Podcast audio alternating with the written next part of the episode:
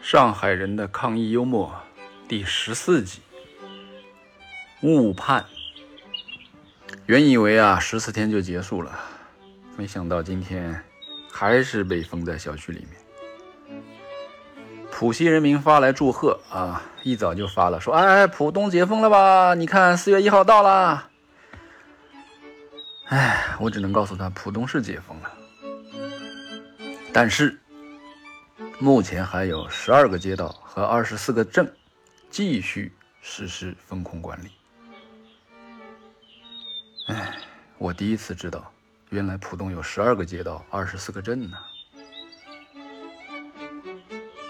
其实昨天我收到大礼包的时候，我就有点感觉了，因为我们昨天说那个大礼包的内容决定了风控的时间的长短。说又送了肉，又送了盐啊，什么油盐酱醋米的，那肯定封控时间最长。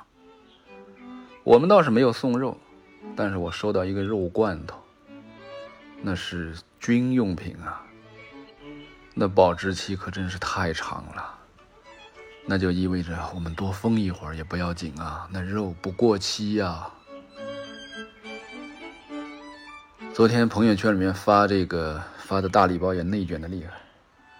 各种各样的都有，有发茅台的，有发西班牙火腿的，还有发各种各样的火锅的。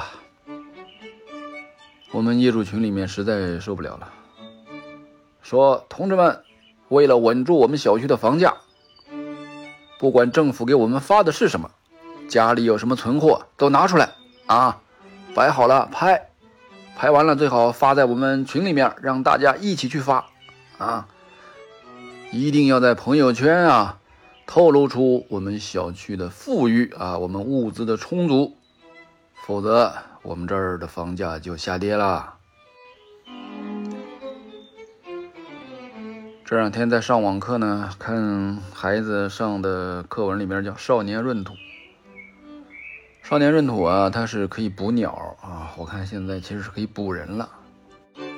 如果让鲁迅来写闰土捕人的话，他可能会这么写吧。因为我早就听到过闰土这个名字，而且知道他和我仿佛年纪。闰月生的，五行缺土，所以他的父亲叫他闰土。我知道他新学了一招。据说是可以诱捕上海人，我很好奇，于是问他。闰土说：“现在不行，要等到小区封控的时候。”我于是日日盼封控，封控到了，闰土也就到了。终于我们的小区封控了，我便把他请来。闰土啊，你帮我捕个人看看呗。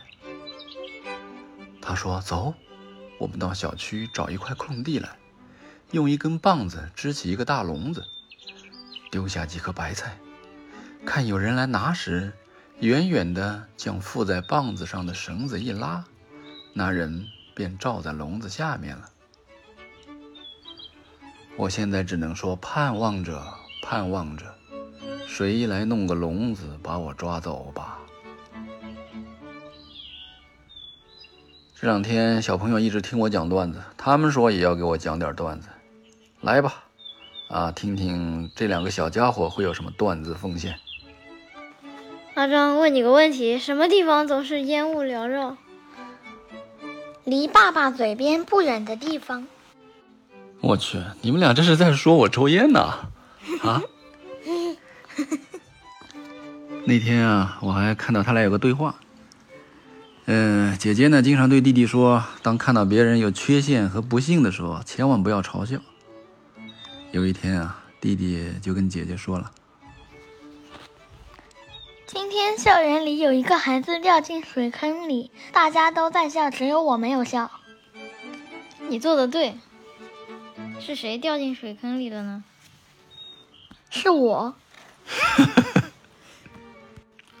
来来来来来，昨天。